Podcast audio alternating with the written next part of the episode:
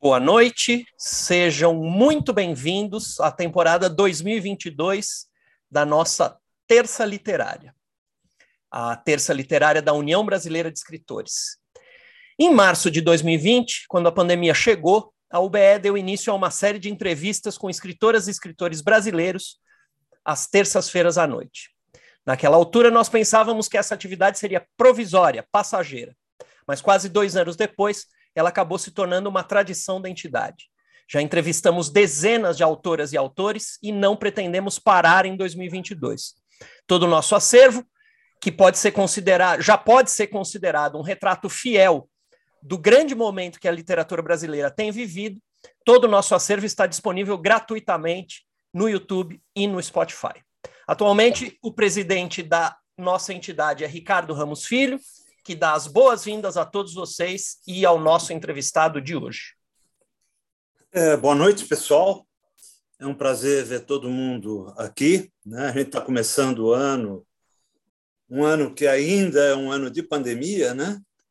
É um ano importante, 2022, é um ano em que a gente vai ter as comemorações aí dos 100 anos da Semana de Arte Moderna, vamos ter eleições, vai ser um ano eleitoral, né? A gente está torcendo para que o atual presidente é, perca o poder e, se possível, que seja preso. Né? É, e nós aqui da, da UBE, a gente pretende continuar muito atentos a tudo que está acontecendo, é, certamente vai ser um ano de muita discussão, um ano politizado, um ano de. É, a gente espera que as fake news sejam coibidas, mas a OBE vai estar atenta, vai estar vigilante, a gente vai estar aí, é, junto com o escritor, batalhando para que o ano seja o mais tranquilo possível e que a gente tenha motivos para comemorar no final desse ano. Sejam todos muito bem-vindos. E principalmente o meu amigo Menalton Braff, que é um escritor que eu admiro muito. Eu não sei se eu já falei isso para ele. É, é alguém que é, que eu gosto muito de ler, me dá um prazer enorme. Eu sou um leitor de Menalton Braff, eu já li vários livros dele. Ele tem uma obra bastante vasta e é um escritor que, que que eu acho que merecia até ser mais celebrado do que é, mas nesse país só celebram coisa ruim, as coisas boas no país muitas vezes passam desapercebidas. É, o Menalto mereceria ser mais celebrado do que é. Rogério. Legal, obrigado, Ricardo. Nosso vice-presidente Ricardo Fernandes, que é o aniversariante de hoje, parabéns, Ricardo Fernandes. Ele vai fazer a mediação das perguntas na segunda parte da terça literária. Ele também dá boa noite a vocês e todo mundo te dá parabéns, Ricardo Fernandes, pelos seus obrigado, 25, 25 anos de idade. Muito obrigado, são 23, na verdade. Desculpa, né? perdão. Mas muito obrigado pela lembrança, muito obrigado a todos. Estava com saudade de todo mundo aí. É um prazer estar aqui de novo com vocês nessa nova temporada das terças literárias aí. O, vou fazer o acompanhamento das perguntas para o Menalton, depois a gente passa é, para que o Menalton possa responder algumas perguntas do público, depois do falar, tem o pessoal se pronunciando aqui, viu? É, acho que eles querem fazer pergunta também. Eu vou anotar direitinho e depois eu passo, tá bom?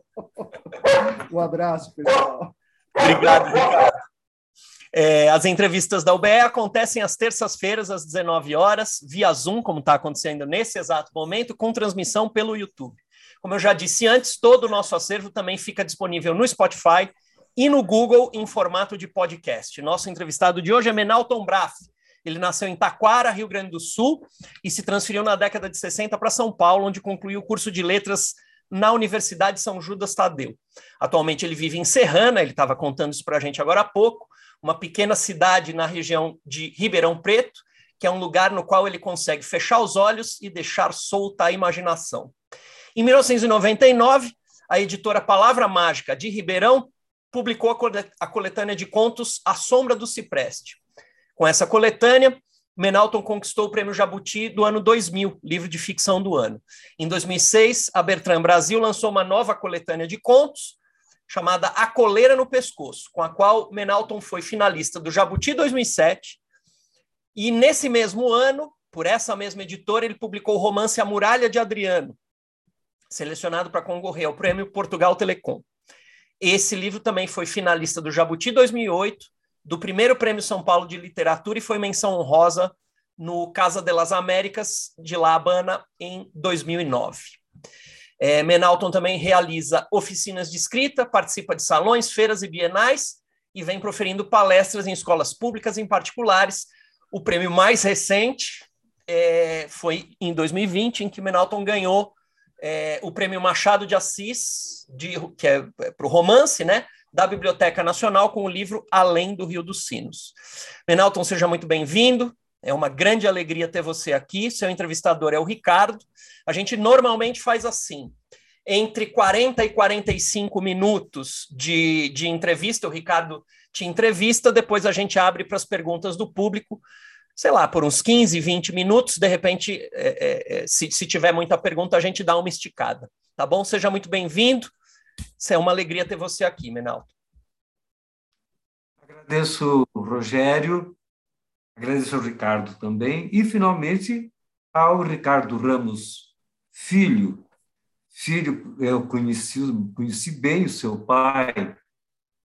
É, naquela época de década de 70, ele foi presidente da UBE. Você era criança ainda, não era? Em 54 eu tinha 16 vamos. anos. Em 70 eu tinha não, 16 anos. 74. 74 eu tinha, não, não era tão. Em 74 eu tinha 20 anos. Ah, então você se lembra do tempo que seu pai foi presidente sim, da UBS. Sim, lembro bem, lembro bem. É. Lembro bem. O... Pois é, então eu, agradeço a todos vocês, agradeço a presença dos é, companheiros de labuta e estou aqui à disposição quiserem questionar, é, concordar, discordar, é, criticar, o que vocês quiserem fazer. Então vamos lá, Menalton, sou eu que vou te entrevistar, não vamos perder tempo não, quanto mais a gente souber de você, melhor, tá? Você nasceu em Taquara, como foi dito agora pelo Rogério, no Rio Grande do Sul, e aos cinco anos de idade ligou-se à literatura depois de ler o Guarani em HQ. Isso está em algum dos seus livros, em algum, é, é, em, em algum lugar eu achei isso. Como foi esse percurso, Menalton? Você foi um menino leitor?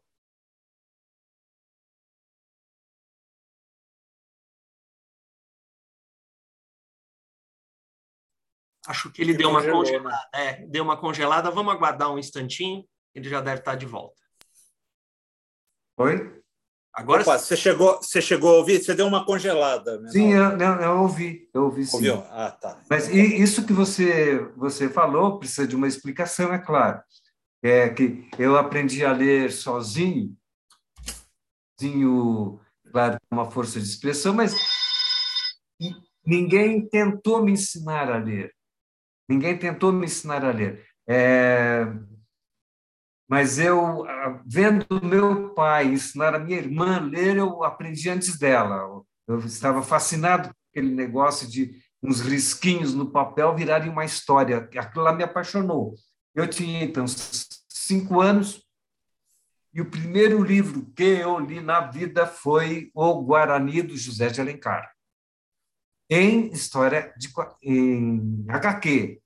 Não foi foi o romance com a, a sua é, extensão, porque isso acho que me mataria é, nessa idade.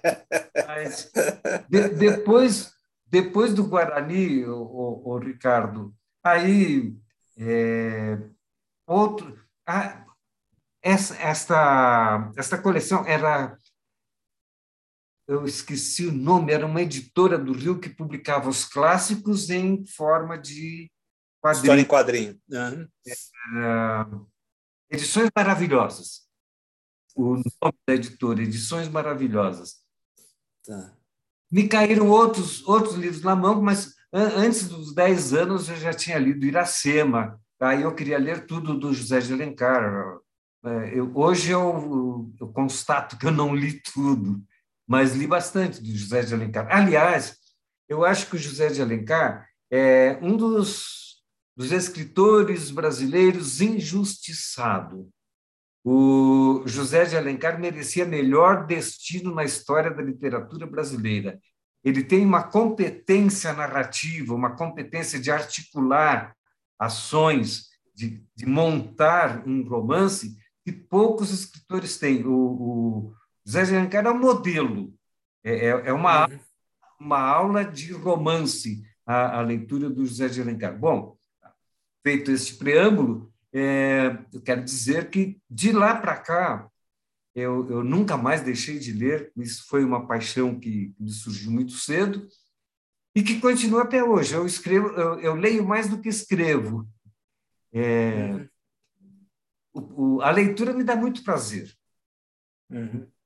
Uhum. Eu acho que, que... que... que. legal. Então somos, somos parecidos aí. Você, Menalton, passou a juventude em Porto Alegre, onde se envolveu com política e um movimento estudantil. É, começou a cursar letras na cidade, mas só concluiu o curso em São Paulo, né, mais tarde, né? Eh, na São Judas. Né? É, por que, que você deixou Porto Alegre? Me conta um pouco dessa história. O que, que aconteceu que você largou ah, a faculdade em Porto Alegre e veio para São é. Paulo? Pergunta para o general Costa e Silva.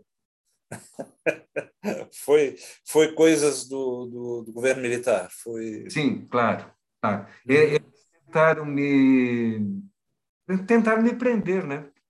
Uhum participava do movimento estudantil da época, que era um, um movimento de resistência, de contestação, e, uhum. e um dia alguém alguém me, me entregou, eu até sei quem foi, felizmente a pessoa desapareceu. Eu acho que a única pessoa que eu teria coragem de matar seria esse sujeito que me entregou. E, mas eu desconfiei desconfiei da, da, da, da manobra, da armadilha, não caí na armadilha e vim parar em São Paulo. É, depois de passar é, março, março, abril, maio, junho, junho, depois de passar cinco meses em uma em uma, uma chácara, uma horta, escondido, é, nas cercanias de Canoas, passei lá ah. escondido e até que então conseguiram me, me, me tirar de lá num, num veículo que alguém precisava transportar para São Paulo. Eu não sabia quem era a pessoa com quem eu viajava, nem ele sabia quem eu era, mas é, no fim nós não falávamos, não, não dávamos pista nenhuma do que nós éramos e viajamos assim de Porto Alegre até São Paulo. Uhum. Foi assim que eu vim parar aqui. Aqui veio parar, aí voltou a estudar literatura, se formou, virou professor. Sim. Depois, né? quando veio a anistia, depois da anistia eu voltei a estudar, porque antes eu não, não podia, né? Eu estava sendo procurado. Tá. Mas com a anistia, então, eu, eu tentei é, é, recuperar documentos, porque quando eu vim, quando eu vim, eu vim sem documento, não, não consegui juntar os documentos para viajar. Tá. Eu, eu, vim clandestino mesmo. Mas tá. aí, então, com, com a, a, a, anistia, localizei a família durante uhum. anos. Eu, eu não, não sabia nada da minha família, nem eles de mim.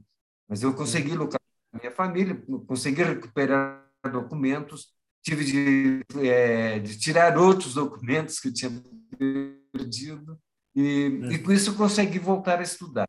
Então foi que eu fiz o curso de letras na São Judas, fiz mais um, um curso de especialização, 600 horas, uhum. e não parei mais.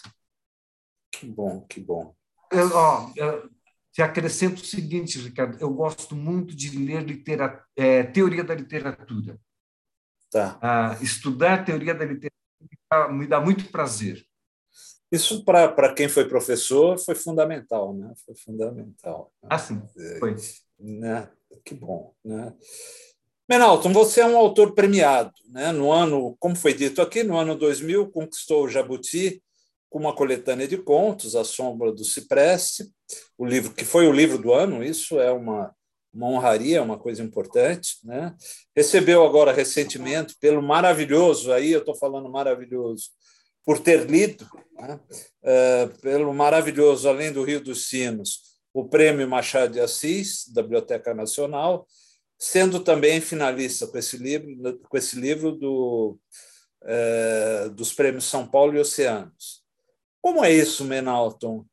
Esses prêmios colocam a régua muito alta, a responsabilidade fica maior. Escrever depois de receber esses prêmios é, fica mais difícil?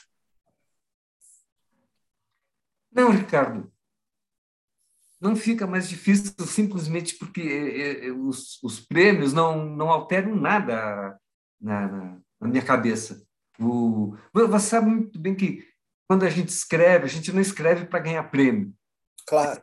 É por causa daquela compulsão, você é obrigado a escrever.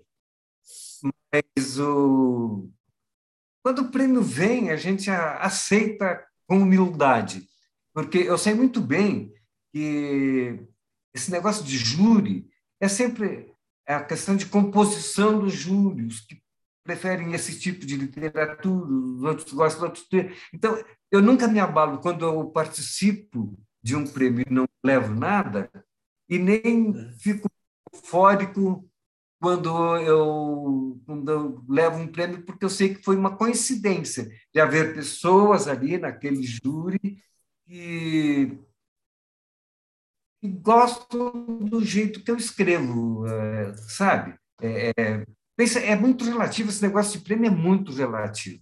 Mas é muita eu, coincidência, né, Menal? É muita coincidência, porque você vem ganhando muitos prêmios, muitas indicações para prêmio. É muito, isso reflete é, um certo padrão de qualidade que a gente. É, é, a, minha, a minha pergunta é um pouco por aí. Esse padrão de qualidade é, vai precisando ser repetido. A gente não pode deixar a peteca cair. Né? É, você chega a pensar nisso, assim, é, quer dizer, por exemplo, além do Rio dos Sinos, né? Você já escreveu um romance depois dele, né? O, o, o do amor, né? O, cenas do amor imperfeito, né? É, escreveu cenas do amor imperfeito depois de ganhar o Machado de Assis foi diferente ou não? Foi tudo bem? Não, é, é não, não, não me passe isso pela, cabeça. Deixa eu te contar uma coisa, Ricardo. O primeiro romance que eu escrevi foi numa uma fase muito política da minha vida. Né? Muito política, eu quero dizer. Eu, eu achava que a literatura ia mudar o mundo. É, sabe? Aquela crença de que, não, se eu, se eu escrever é, mostrando uma realidade e o meu primeiro romance foi, foi um, um, romance que eu como é que eu vou te dizer, que era de denúncia social, mas uma denúncia social muito panfletária. E algum tempo depois de, desse primeiro romance, eu, eu comecei a, a, a sentir o que era que era realmente o, o um eixo estético da literatura e um, e um eixo de conteúdo da literatura. E eu comecei a perceber que eu preferia eu preferia o campo da estética antes de qualquer outra coisa. Então, eu sempre é, procurei tomar muito cuidado com o que eu escrevia, é, trabalhar muito a linguagem, é, enfim, é, me aproximar um pouco da poesia. Eu, eu acho que uma das, uma das características da linguagem literária é também a sua poeticidade. E, e sabe que. Então, então não, não, não, não, não me pesa nem um pouquinho o fato de ser finalista de mais de dez vezes de prêmios, de, de ter, ter conquistado dois, dois prêmios. É, isso aí não me pesa nem um pouquinho. O que eu quero é, o que eu quero é fazer arte. É, é se isto vai ter prêmio ou não vai ter prêmio, isso é coisa que não me passa pela cabeça de jeito nenhum. De jeito nenhum. É, tanto é que tanto Além do Rio dos Sinos quanto o, o Cenas de um Amor Imperfeito não... Estou mostrando aqui para o pessoal ver, tá? Esses dois livros, Além do Rio dos Sinos e Cenas do Amor Imperfeito, saíram pela Reformatório, tá? Do, do nosso amigo Nocelli, tá? Então, quem Isso. quiser ler, eu fortemente recomendo, tá? É, muito, são, muito, são dois excelentes romances, tá? Pois é, Ricardo, eu, eu não fui eu que escrevi. Eu, eu fiquei sabendo que os, que os, os dois estavam, foram inscritos. É, o Nocelli deve ter escrito, inscrito, né? É, ele, ele que escreveu. É. Mas, eu, eu, não persigo prêmio, eu, eu quero fazer arte. O, Maravilha. Deixa eu ir para a próxima. Vem, Ô, é. Ricardo, se, se, o prêmio vem, vem, é claro que eu fico. É bem-vindo, lógico. É bem-vindo, não, não, não, não, vou recusar. É, e é uma alegria, né? mas não é, você não escreve pensando nisso. Né? Não, é, não. Que bom. É, você, Menalton, é, escreveu uma trilogia. Eu estou arrumando meus livros aqui, eu só encontrei dois livros da trilogia, O Tapete do Silêncio e O, o Noite Adentro. Né? É, tem o, o Pouso do Sossego também, que eu não sei onde está, deve estar tá enfiado aí nessa bagunça. Né? É, um dia eu consigo arrumar. É, você escreveu uma trilogia é, poderosa, né? Há tempos Fugit, Tapete do Silêncio, Pouso do Sossego e Noite Adentro. Nesses três romances, personagens como Osório, a Lúcia, o Doutor Madeira, a Matilde, a Sofia, o Amâncio, se adensam né? É, e nos prende em um enredo envolvente, bem urdido, mostrando as pequenas vilezas de uma cidade interiorana, paradoxalmente chamada Pouso do Sossego. Né? É, seria uma tradição gaúcha, Menalton, mostrar saga de famílias nos textos, Uh, e essa questão com o tempo, por quê? Se for, por quê? Ô, Ricardo, eu, eu francamente eu não tinha pensado nisso, mas realmente o Érico Veríssimo faz. Agora você falou, eu começo a me lembrar. O hum. Érico faz isso e não me lembro quem mais, o, o, o Bacir Sclier, parece. Também Bacir faz... Sclier, eu acho que faz isso também. É. Mas, mas não. Eu, eu, eu já estou há tanto tempo fora do, do, do, Rio Grande do Sul tá. que eu já me sinto mais.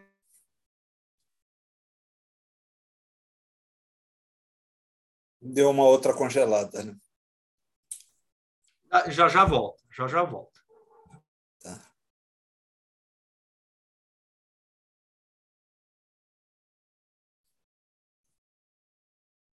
Voltou. Voltou. Voltou. É. Não, é, é... Você tá... ia dizendo que já se sente mais paulista, é isso? Né? Sim. É, eu, eu, eu, acho que eu já vivi mais em São Paulo do que no Rio Grande do Sul. tá. Desde 65. É, é muito tempo, né? É Mas foi uma tempo. coisa que me veio lendo essa trilogia, que me veio assim, eu é. falei que, que curioso. Então, é. então eu tenho que te explicar uma coisa. Quando eu escrevi o, o Tapete de Silêncio, eu não estava pensando em trilogia, mas estava pensando assim, num, num é, mostrar uh, os, os, canais subterrâneos que, do poder, quem exerce o poder contra quem, etc. E isto, numa cidade grande, é impossível que se veja. Numa uhum. cidade grande é quase visível. A gente tem que cavocar um pouquinho para perceber. Uhum. É, quem manda é quem obedece. É. Por que obedece? Uhum. E, e, porque eu já morei no Rio Grande do Sul, eu morei em várias pequenas cidades, e agora, atualmente, desde 1987, desde 87, eu moro em uma cidade pequena, em que eu vejo, eu, eu vejo as articulações, os, os pequenos enredos, é, so, sobretudo do poder, tá? da, das relações sociais, relações familiares, etc. Isso tudo é visível, porque está tudo muito próximo da gente. Uhum. Aí, isso, eu ouvi uma história acontecida nesta cidade na década de 30, uhum. E eu ficcionalizei esta história. Eu, uhum. eu sei. Acontecida a... em Serrana, em Serrana. Sim, aqui. Ah, tá, tá aqui. Uma história que muito pouca gente serrana conhece. Uhum. Alguém contou em segredo, disse não pode, porque as uhum. pessoas estão vivas ainda. Uhum. Hoje pode falar porque eu acho que todos eles já foram dessa forma. Uhum. Dessa uhum. É, tá. então eu, eu criei a, a, as personagens, criei o fato e procurei desenvolver como é que isso funciona aqui. Uhum. Quando estava terminando o, o, o, romance, que é o, o Tapete de Silêncio, eu pensei, puxa, mas isso daqui ficaria melhor se houvesse uma segunda geração. Eu falei de uma geração anterior. Uhum. É segunda geração mostrando como a cidade vai se transformando porque eu peguei uma, uma cidade, é, na década de 30, 40, eu procurei fazer na década de 30, 40. Aí eu pensei, mas espera aí, uma cidade não vai ficar o tempo todo como ela era antes. Pensei, puxa, uma geração. Aí comecei a escrever a segunda geração, de repente eu percebi que eu precisava da terceira, a terceira que seria nos dias atuais. Então, uhum acabei construindo a, a, a, trilogia sem ter planejado inicialmente. Foi assim, é. uma necessidade de continuação. A história do preso que é solto, que a filha vai buscar, é maravilhosa. É uma coisa assim que eu fiquei fascinado, assim, muito legal. Gostei, é o último, gostei, né? O. É, é, o, é, o, é, o, gostei demais, assim, gostei demais. É, Menalto, eu, eu tenho que te confessar que eu li além do Rio dos Sinos, com especial prazer. Tá? É, eu acho que é um romance extraordinariamente bem escrito, tem uma coisa, uma a, a, a estética dele é muito fantástico, tá? É, eu acho que é dos melhores textos que eu, produzidos que eu li ultimamente. É, nele, você, como é tão do seu feitio, é, conta uma história. Né? Uhum. Sai da mania nacional, é, que é a questão do fluxo de consciência. Né? A gente hoje vê é, é muita gente preso demais no fluxo, de, no fluxo de consciência na hora de escrever um romance. Né? E mais importante do que sair desse fluxo de, de consciência, retrata as personagens e a vida, na minha opinião, pelo viés é, social e econômico. Né? É, observa o ser humano e suas observar o ser humano e suas dificuldades é para você essencial para a literatura. Você busca isso. A política ainda é importante para você?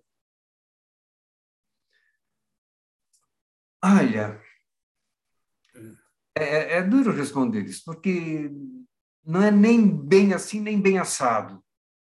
O... Eu acho é lógico que, que eu não tô, é lógico que eu não estou falando naquela questão panfletária a qual você se referiu. Estou né? falando ah. em colocar o social no texto. Né? Não, eu, eu, eu acho que todo, todo texto meu, porque é, é assim, a gente escreve aquilo que a gente é. Uhum. E um ser político. Eu nunca consegui me desfazer da, do, do, do, homem político que eu fui na juventude, eu, o mesmo.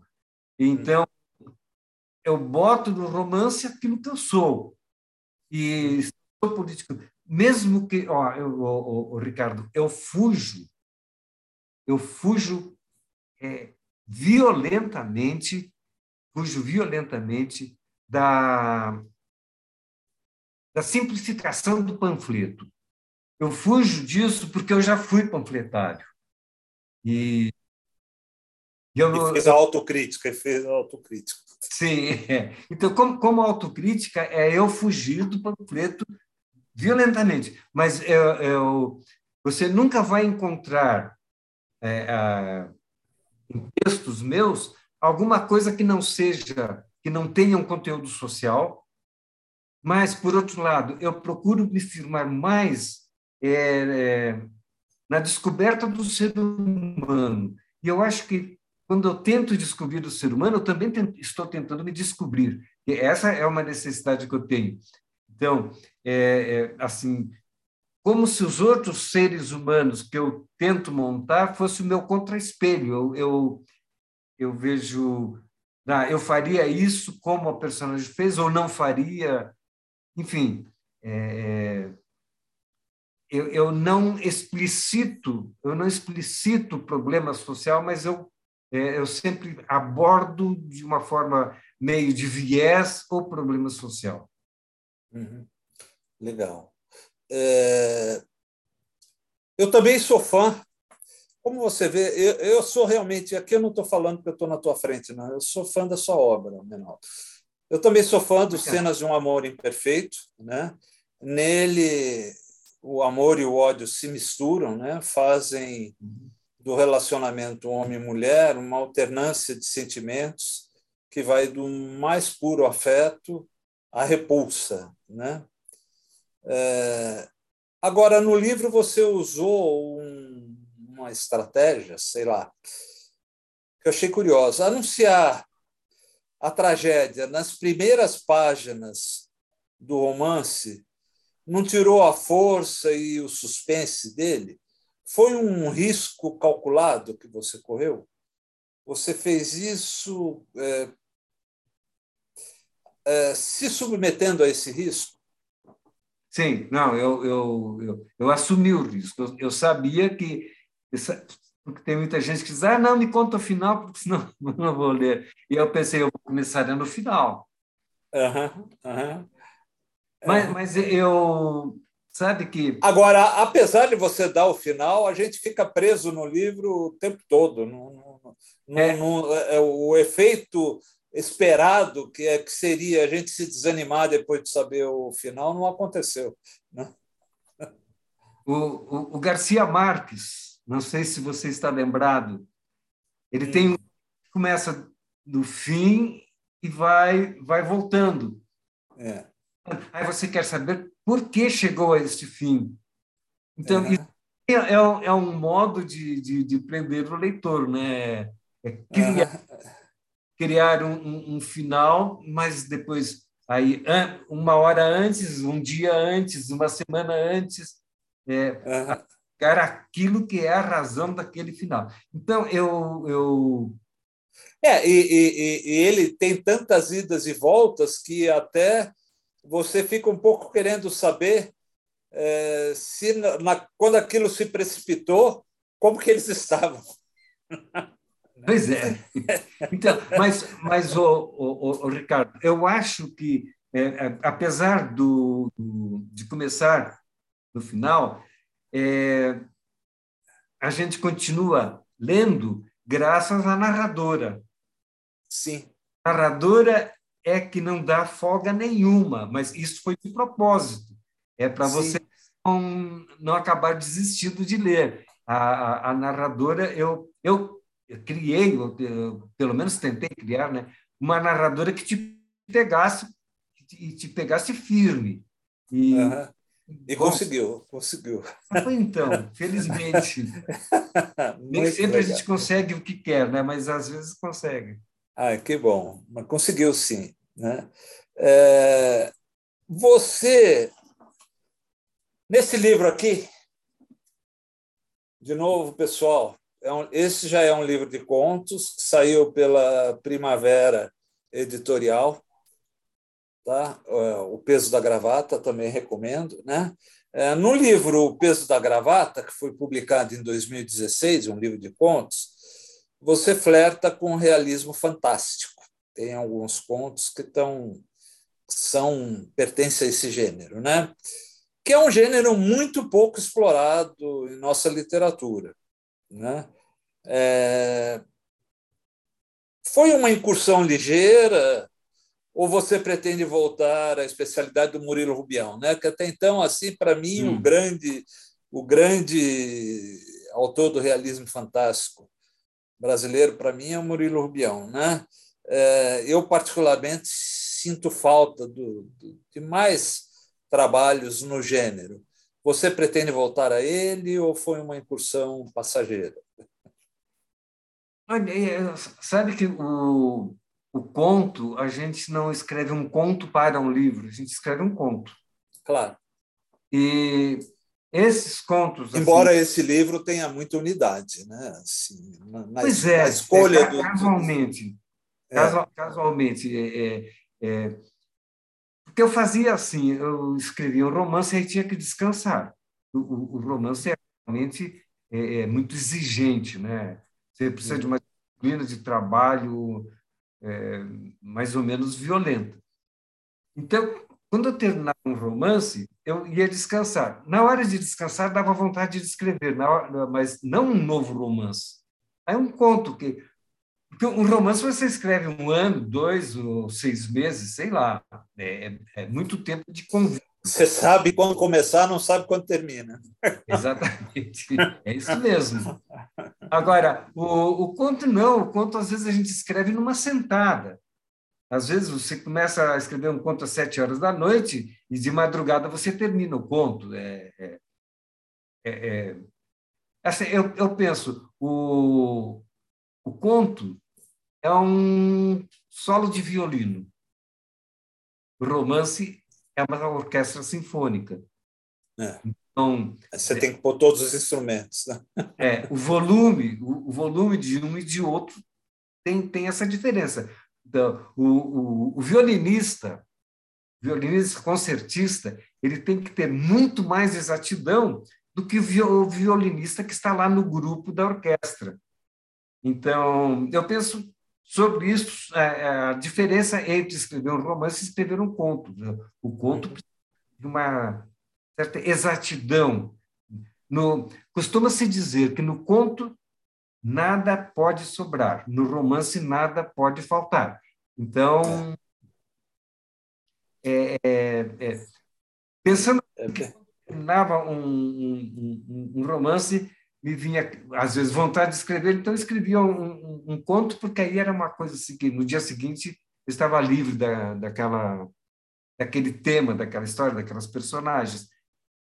Então, é, mas isso foi, foi alternado, o, o, o, Ricardo. Eu, eu não, não pensei assim, não, eu vou escrever contos de realismo mágico, antropológico, realismo mágico, ontológico, segundo a, um dos, dos teóricos em francês lá. Uhum. Eu, quando vinha um tema, porque o conto tem isto, o conto a gente não pode ficar procurando. Ah, eu quero escrever um conto. Sobre o que, que eu vou escrever? Não pode. O conto tem que ser aquele tapa na cara. Veio e então, tem que sair logo. É, é uma coisa assim imediata.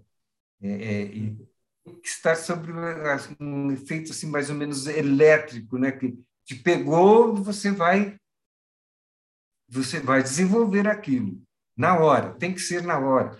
Outro não pode ficar escrevendo. Bom, isso, isso é, é, opinião minha e é o modo como eu como eu faço. Eu sei que existe diferença, claro. É, existe autor que fica.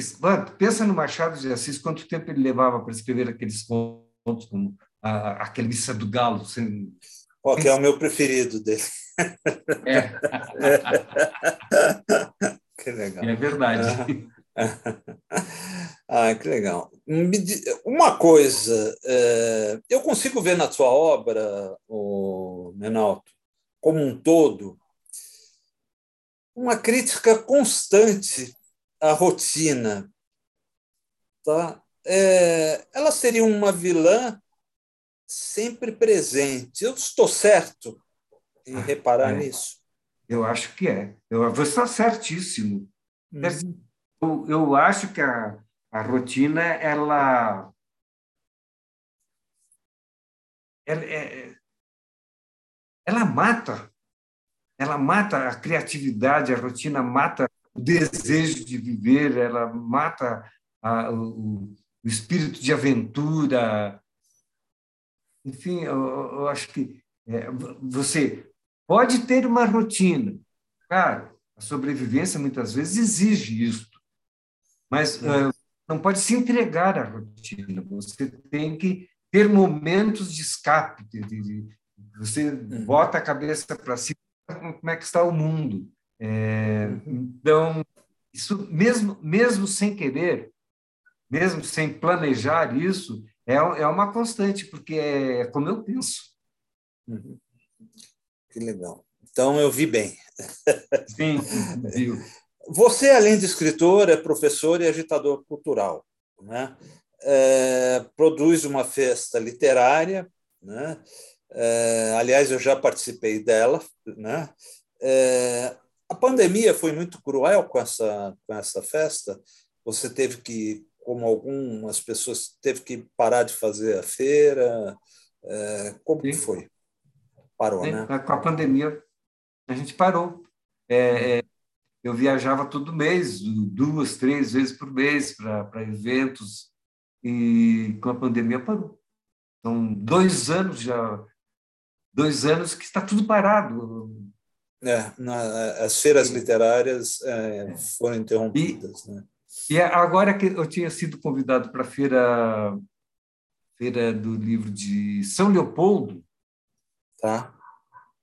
São Leopoldo, e eu tive de cancelar, assim, praticamente na véspera, faltando duas semanas, eu tive de cancelar por causa dessa estenose na coluna. Estenose, que é dolorosíssimo. Sim, não dá para viajar. que legal. É. É, bom, é, eu vou fazer uma última pergunta para entregar para o público, tá? Recentemente eu vi um escritor chamar a você de mestre dos contemporâneos. E eu concordei. Tá? É, o que, que você acha dessa afirmação? Você. Porque eu acho que dos contemporâneos, é, para mim, você é um dos escritores mais importantes que nós temos por aí. Você concorda com, com em ser o mestre dos contemporâneos? Não, pelo amor de Deus, Ricardo, você está me botando nos ombros uma, uma responsabilidade. Mas eu acho, sinceramente, eu acho mesmo, eu acho. Uma, uma, não, uma, uma, responsabilidade que os meus ombros fraquinhos como são não vão aguentar. A estenose não deixa, né? Não deixa. A estenose não deixa, não. Não. Mas eu... então, tudo bem, não precisa responder. Eu que estou afirmando. Eu considero você o, o, o, o, o mestre dos contemporâneos. É, e só para terminar, seus projetos, o que, que vem por aí? O que, que a gente pode esperar? Quem gosta de te ler, o que, que pode esperar? Olha, eu. Até o fim do ano, deve, quer dizer, lá para outubro, acho, novembro, deve sair um novo romance também pela. pela Reformatório. Ai, que bom, é. que bom. E, e, eu acho que eu vou mudar de título, o título atual é Cantata e Fuga Quatro Vozes. Tá. Tem a ver com a história, mas quem lê esse título vai pensar é um livro de música. É. Não é um livro de música.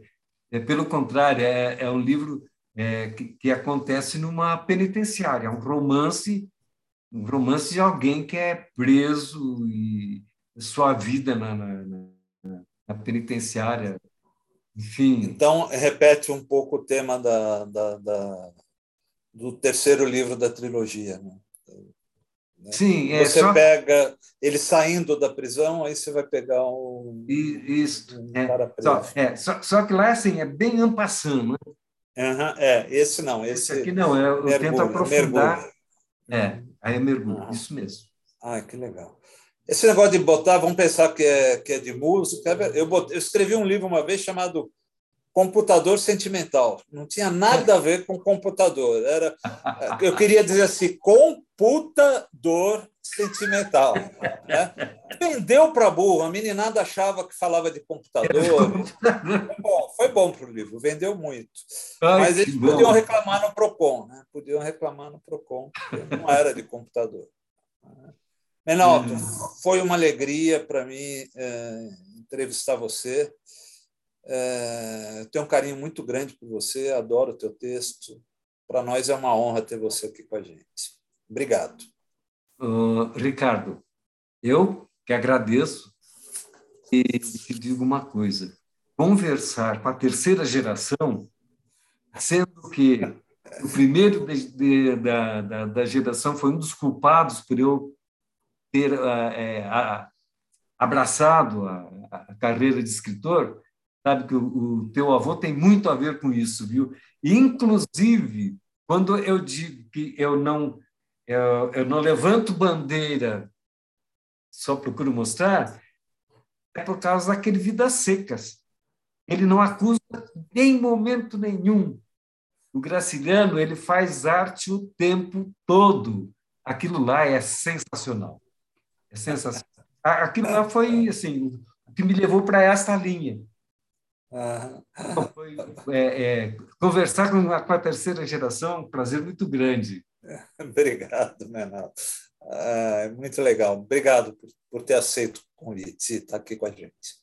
Rogério, ou Ricardo, né? Ricardo Fernandes. Obrigado, Xará. Menalton, é, eu, eu tenho alguma participação, o pessoal está te elogiando muito aqui no, pelo, pelo YouTube. Eu vou ler algumas, é, alguns, alguns comentários aqui e tem uma pergunta também no, pelo YouTube da Eliane Ratier.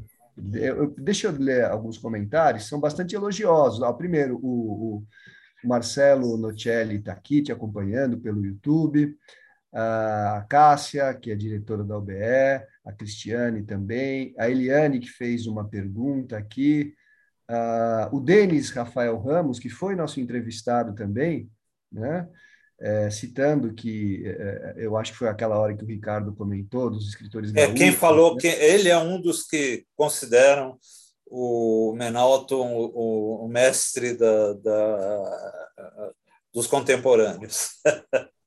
Isso, é. Inclusive, ele cita a Letícia Wierkowski aqui, né, que escreveu A Casa das Sete Mulheres e outras uhum. sagas uhum. também. Imagino que ela seja é, gaúcha, né? É, é gaúcha. É gaúcha, né? É, é gaúcha. É. A, a Eliane é, pergunta. É, eu vou começar, pessoal, pela pergunta do YouTube, depois a gente acho que pode fazer as perguntas aqui do, do chat. É, a Eliane diz assim, é, Menalton, mestre Menalton, boa noite, sou sua leitora e fã, é, e percebo que seus escritos oferecem uma grande diversidade de temas e abordagens. Aí ela pergunta, cada escrita é uma experiência ou há um roteiro pré-determinado? Não, cada, cada escrita é uma experiência. É, sabe, a, a gente não... É meio lugar comum dizer que o, escritor não escreve o tema, o tema que, que escolhe o, o escritor. Mas, é, a, apesar de ser lugar comum, é, é uma verdade. A gente não, não está dizendo, bom, agora sobre o que, que eu vou escrever. Isso não acontece. É, a gente quer viver. O escritor vive como qualquer outra pessoa comum, isso, isso aí é óbvio, né? E, e, vivendo as coisas acontecem. De repente, um, um grito no, numa esquina, uma criança, o choro de uma criança, uma, uma paisagem. Um, um, eu, eu, tenho, eu tenho um romance é, que enchente me carrega, que, que de ver um, um paredão ao lado de, de, de, uma avenida nova, um, um barranco de uns quatro metros de altura, de ver o sol batendo ali, disso aí surgiu um romance, quer dizer, é, as coisas vão acontecendo na vida e, a vida vai sugerindo aquilo que a gente deve escrever. É. Então, é cada, cada um é romance. Agora, me diz uma coisa, Ricardo. É uhum. Eliane Jatier? Isso. Eliane Jatier é minha vizinha aqui de Ribeirão Preto. A gente se encontra de vez em quando. Podia é, ter perguntado. Deixa eu pra ver ela, se ela faz um outro comentário. Eliane, estou mandando um abraço para você também. Faz tempo que eu não vejo a Eliane. Então. Aí, ó, o Ricardo também conhece. E ela diz aqui que, que recomeçou a leitura das, de cenas, né, do seu livro de, de contos também. Deixa eu ver se ela faz algum outro comentário. Eu acho que só esses dois aqui. Uh, ah, inclusive, não, são só esses dois. Inclusive, é, em cima dessa pergunta da Eliane, eu achei muito bacana quando você falou do, do espírito aventureiro, né? Porque acho que para você contar as histórias, fugir um pouco só do fluxo de consciência, como o Ricardo falou, tem que ter esse espírito aventureiro. Você tem que se aventurar, nem que sejam histórias é, é, é internas, né? É, eu acho que isso a gente não pode perder para escrever boas histórias, não é isso? Uh, Ricardo, você não imagina a quantidade de romances que eu não vou publicar. É, quando me dá vontade, tem uma eu, eu começo a escrever, não, não, não tem jeito. Agora, a minha primeira leitora é a minha mulher. Que ela diz: Esse aqui não, você vai baixar o nível desse jeito? então, é uma aventura que pode dar certo ou não. É, é uma aventura muito boa. É. Como é que o, o Pedro Bandeira Pedro Bandeira, né, ele sempre, toda palestra que ele dá, ele usa uma frase que eu gosto muito. Ele diz que a literatura é, é o exercício, é o exercício da emoção sem risco de vida. Você exercita as emoções, mas você não vai ser um Otelo que vai matar a Desdêmona. É, mas é, se a sua mesmo. mulher for a sua primeira leitura, você pode correr um risco, sim, né? não. Não, tô brincando. Olha, o Antônio Carlos quer fazer uma, uma pergunta. Menalton, eu estou assim emocionado de te ouvir, sobretudo porque estou me identificando muito da sua maneira de ser enquanto escritor com a minha maneira de ser, né? As nossas concepções meio que coincidem. Eu também gosto muito da teoria literária, como você, e eu tenho aqui comigo ainda a coleção da do Guarani em quadrinhos uh, ilustrado pelo Aldir Leblanc. Né? Da, eu tenho a coleção das edições maravilhosas e gostei muito também do que você falou sobre o Zé de Alencar. Estamos de acordo também nisso. Agora, eu queria te perguntar, quantos anos você ficou na clandestinidade? 65, 65, a anistia veio em 74, 74, alguém se lembra? Quando veio a anistia eu, eu geral e restrita. Acho que foi em 79, não? 74, 75. Então, foi de 65 a uns 10 anos. Sim. E você era de alguma organização, é, é, tipo a LN, essas coisas? Desculpa, eu não entendi. Ah, você pertencia a alguma organização, tipo a LN? Sim, PC... não, Oi? PCB. O Partidão. Eu era Sim. do Partidão. Certo. Então, você certo. se lembra que era o Partidão? Lógico. O Partidão Lógico. era o PCB. Certo. Uhum. E você tem, você tem filhos? Sim. Quantos? Mas, mas não tenho contato com eles, porque eles ficaram. Opa! Por favor, repete. É, eles são, são filhos do meu primeiro casamento. É. É, e eles quiseram ficar no sul, eles não, não, a gente tem muito pouco contato. O meu tipo de vida não Entendi. Não sei, eles parece que provavam. Entendi. E, mas quantos filhos são? Três. Três. Muito obrigado, hein? Olha, e parabéns por ser como é, viu? Estou curioso com o próximo livro. Eu, eu adorei também a sua postura perante os prêmios. Né? Ah, sim. Porque hoje tem muita gente escrevendo para ganhar prêmio e eu não é. aprovo a escrita que sai daí. É, não, não, não dá certo, não dá certo. Não dá muito certo. Um abraço, a, arte, a arte é sempre uma coisa misteriosa, não existe praticidade na arte, não, não, não dá. A arte não pode ser para. A arte é, é, é em si, não é para si. É, ela tem que ter a gratuidade, né? Claro, claro. E aí a gente se lembra do Kant, né? Kant, a arte é inútil.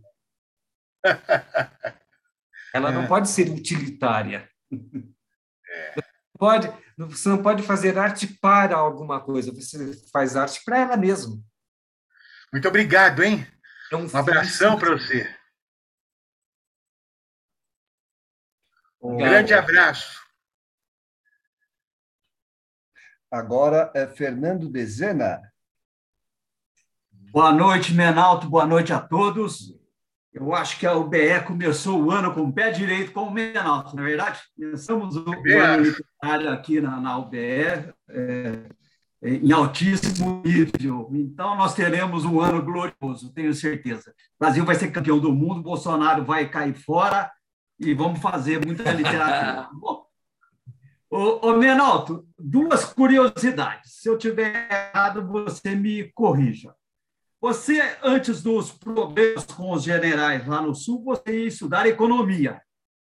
É isso? Sim.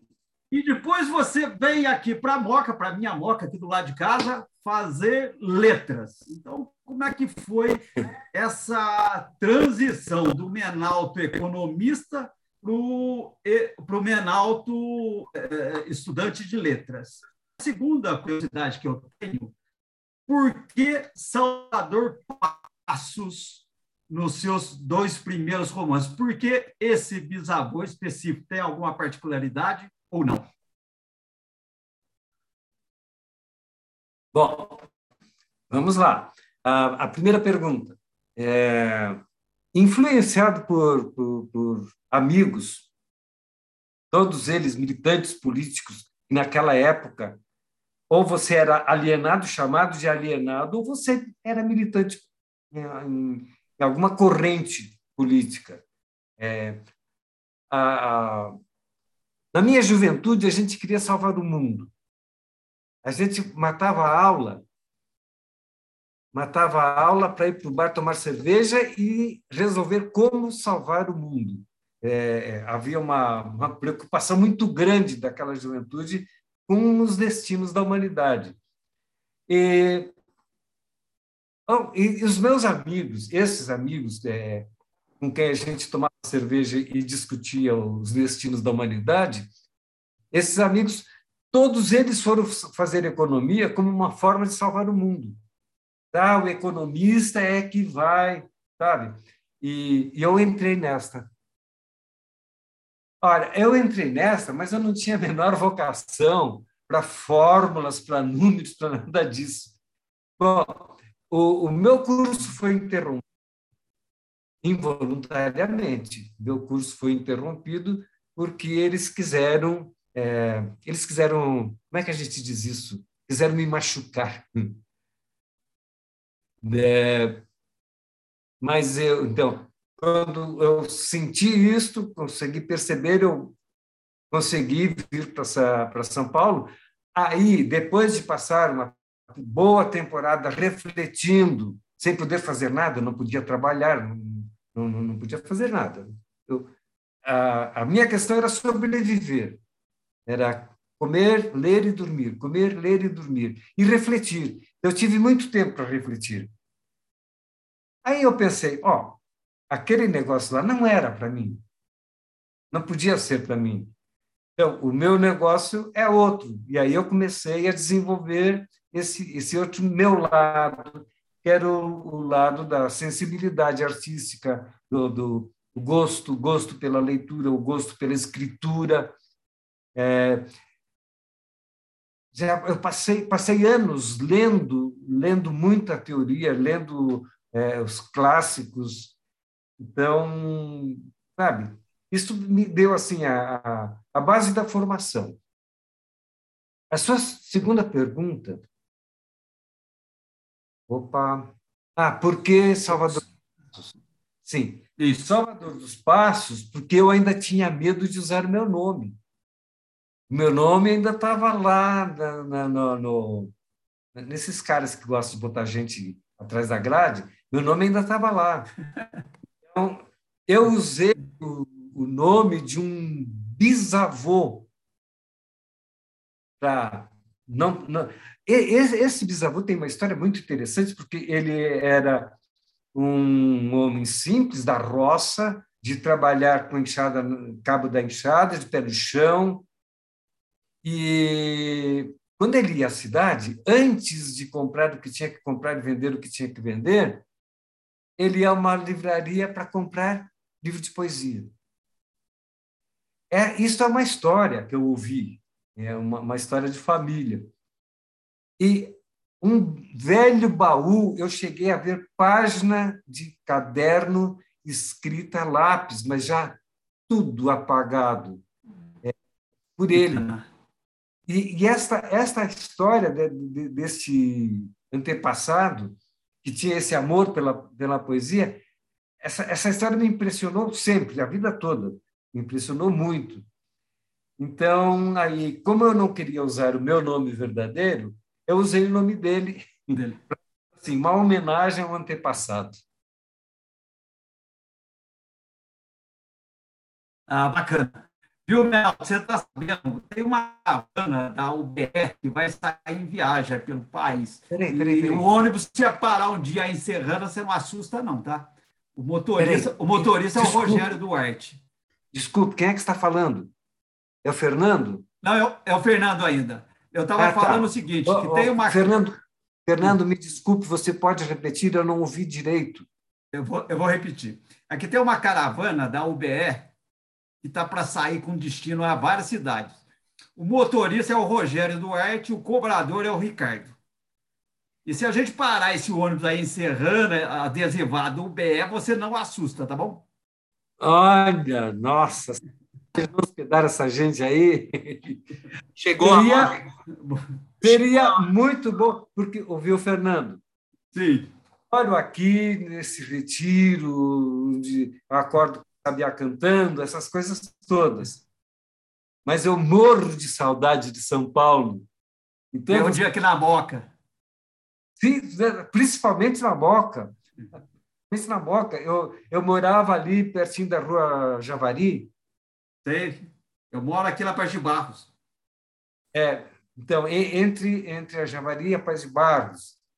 Eu, eu morava ali. E, ó, muita saudade desse pedaço, viu? Foi um lugar em que eu fui muito feliz. É... Bom, foi, ali, foi nessa época que eu conheci minha mulher, é, a gente namorou, casou lá na universidade, e assim por diante. Bacana, parabéns pela obra. Tá. Mas então, vocês vindo aqui para mim assim, é, é como se fosse um, uma brisa de São Paulo chegando até aqui. Bacana o, o, chegou a hora da gente da gente começar a botar em prática essa essa assim que assim que a variante Omicron é, é. reduzir os seus efeitos, a gente vai colocar em prática essa ideia da, da caravana da UBE. A gente pega a variante. Beleza. Nossa, né? e vai... A gente aluga a van. A van? É. da van? A gente... Aluga a van. A van. Desculpa, vamos lá. a van do velho. É. Dani Menalto, eu tive um chefe que morava na Moca e ele matava o trabalho para assistir jogo do Juventus na Rua Javari. E quando era Juventus e Portuguesa, né? E ele torcia para a Portuguesa, né? Se a Portuguesa perdia, a gente tinha. Ah, ó, o Rogério torce para a Portuguesa. Se a Portuguesa perdia, era um dia seguinte não era fácil, não, viu? Era complicado.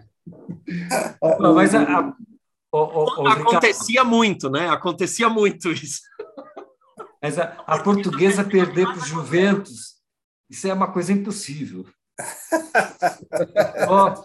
os, os, jogadores, os jogadores profissionais do Juventus no, no sábado antes do jogo do domingo, eles ficavam comendo aquele churrasquinho de gato, de, de... esse churrasquinho que fazem na, na calçada e tomando cerveja de madrugada. o, o, Juventus é, é, é, uma história linda, viu? Ninguém se leva lá.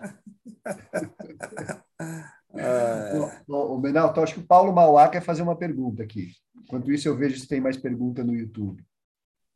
Boa noite a todos. Uh, Menalto, eu não o conhecia, uh, mas foi, foi uma noite esplendorosa aqui. Só vou uh, consertar a colocação do Fernando Dezena. Não começamos com o pé direito, começamos com o pé esquerdo, né? É, em cima desse ano de 2022, canhoto, canhoto que sou, né? Começamos com o pé esquerdo, muito bom. É uma, ao fundo, é, é uma tristeza ouvir uma história sua de, de ser clandestino no seu próprio país. Eu não consigo imaginar essa essa situação, né? Historicamente sim, mas pessoalmente eu não consigo me imaginar. Uh, e comprei o seu livro, não chegou ainda, Bolero de Ravel. Uh, como eu sou músico, né? Olha aqui a, a minha guitarra aqui atrás, também sou músico. escreva o livro Cantata, por favor. Não coloque título, sim, porque eu também tenho uh, o livro de computador do Ricardo Ramos. Eu também fui enganado por, por esse cidadão aí, entendeu? Então eu comprei o Bolero de Ravel, Menaldo, porque eu adoro essa música do Maurice Ravel. Então, é, eu acho que a gente tem que ser colocado. É, o que eu queria te perguntar é, primeiro, agradecer você estar aqui hoje, porque foi, foi uma aula, foi uma coisa maravilhosa essa noite. Mas eu queria uh, perguntar para você, quando você fez uma colocação de que a gente é o que escreve. Né? Acho que você colocou mais ou menos isso ah, numa determinada situação. E quando você trabalha um romance ou um conto, ah, você diz que você é o que escreve no personagem ou na maneira de se colocar. Eh, me explica isso, como é que é? você faz essa técnica de, de que um personagem possa ferir ferir uma integridade sua. Como é que você é o que escreve e você, ao mesmo tempo, balanceia isso? Paulo, eu, eu tenho uma simpatia imensa, uma, uma simpatia maior do que eu pelo ser humano. Então, quando, quando eu vi o personagem, é, eu, eu, tenho, eu tenho os dois lados, do, do anjinho e do, do demônio. Eu, eu, tenho, isso coexiste. Todos nós temos, né? Todos nós temos. Então, eu, eu boto, boto na personagem aquilo que eu sou, tanto do bem quanto para o mal. É, eu nunca julgo, na, na, na, minha literatura você não vai encontrar julgamento. Dizer, não, o fulano de tal era um é, era errado, ele era pernicioso. Eu, eu nunca qualifico assim um ser humano. É claro que é, existem atitudes, atitudes que, fora do romance, eu até acho que são condenáveis, mas eu não vou dizer que, é, que essas atitudes eram condenáveis. Se o leitor quiser, ele vai dizer, eram atitudes condenáveis. Mas isso é, isso é problema do leitor, não é o problema do autor. Então, o, o, o eu procuro nunca julgar. Julgar, aliás, é uma coisa muito difícil, né? Muito difícil. É, é, eu acho que eu, eu como juiz, eu me suicidaria, viu? Ter de dizer esse sujeito tem que ser castigado por isso, por isso, por isso. Eu acho que ninguém, ninguém na humanidade ficaria livre de, de alguma culpa. Então, não, não, não adianta querer julgar. É, é, então, o, o Paulo, é, é, assim, eu, quando eu crio a personagem, eu me uso. Eu me uso como... É claro que eu uso aquilo que eu sou e aquilo que eu conheço, a experiência, a experiência, o conhecimento das outras pessoas o que as outras pessoas podem fazer, é, até que ponto eu concordo com aquilo ou não, até que ponto aquilo pode virar, é, pode se transformar numa questão literária ou não. É, tudo isso junto.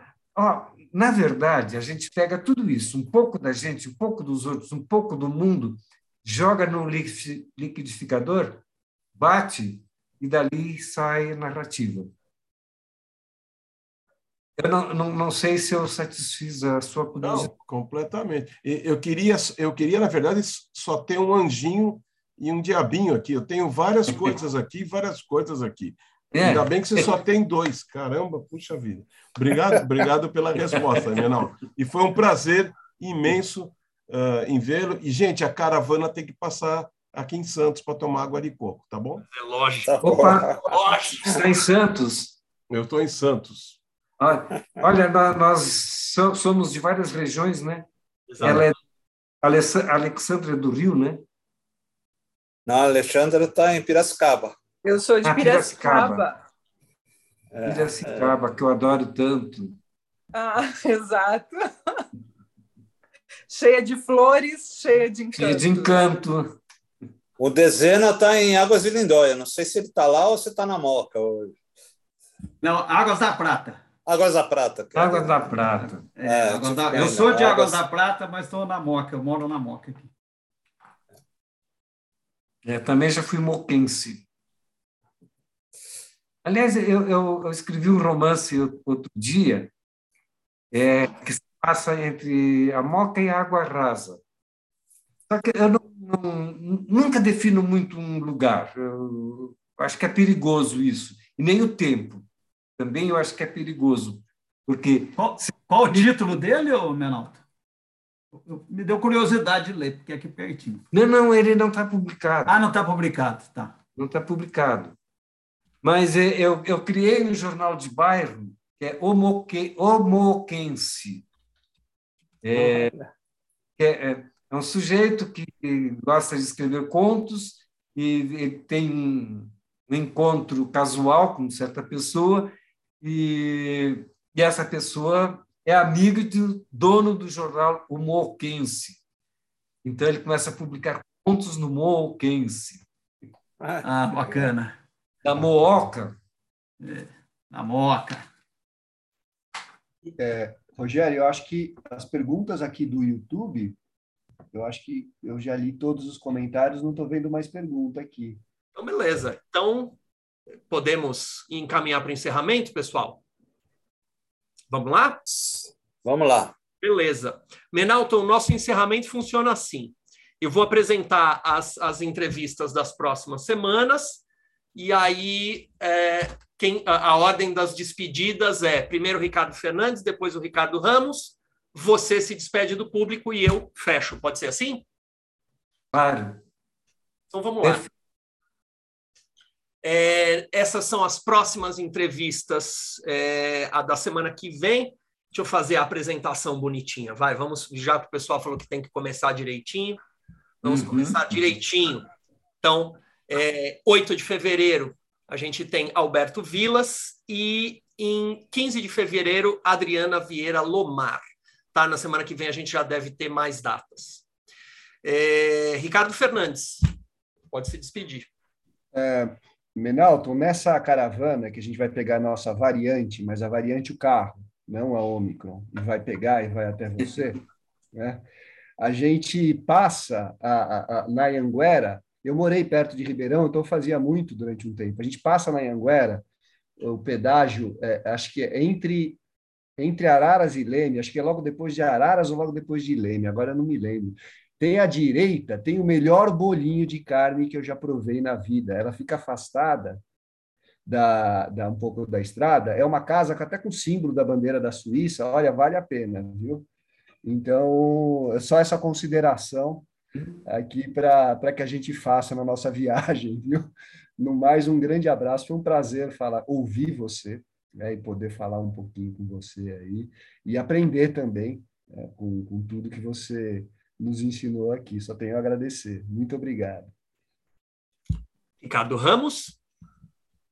Pessoal, é, tá entre amigos é sempre uma delícia. Eu estava com saudade aqui da, das terças literárias. Acho que começar com o Menalton realmente foi uma bola dentro que a gente deu. É, é sempre bom a gente ter perto da gente grandes escritores, pessoas do bem, gente que a gente gosta. Obrigado, Menalto. Muito legal ter estado aqui com você.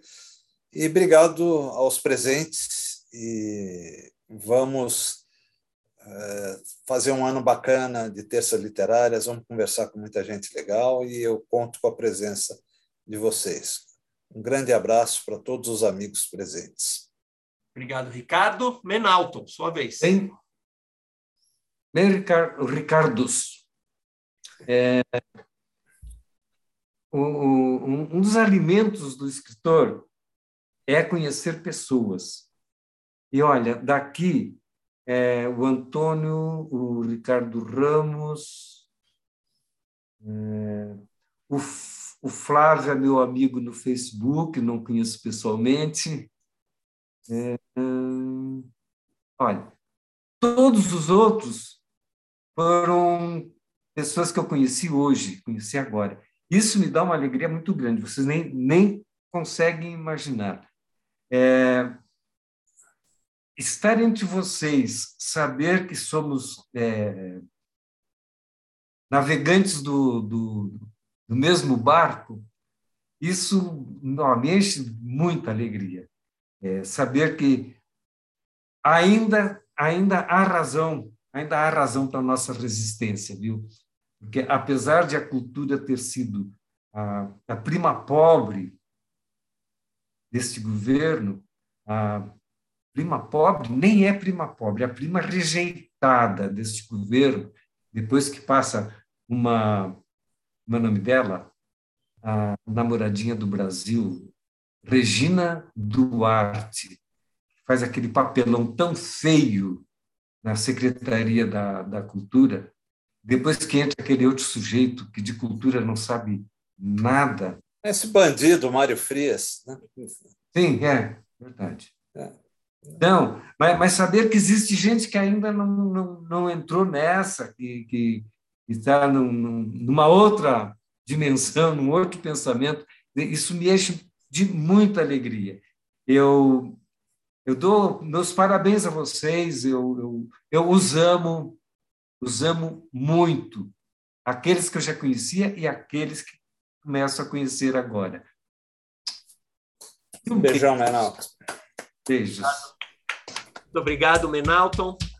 Já, já começamos o ano com, com emocionados. Legal.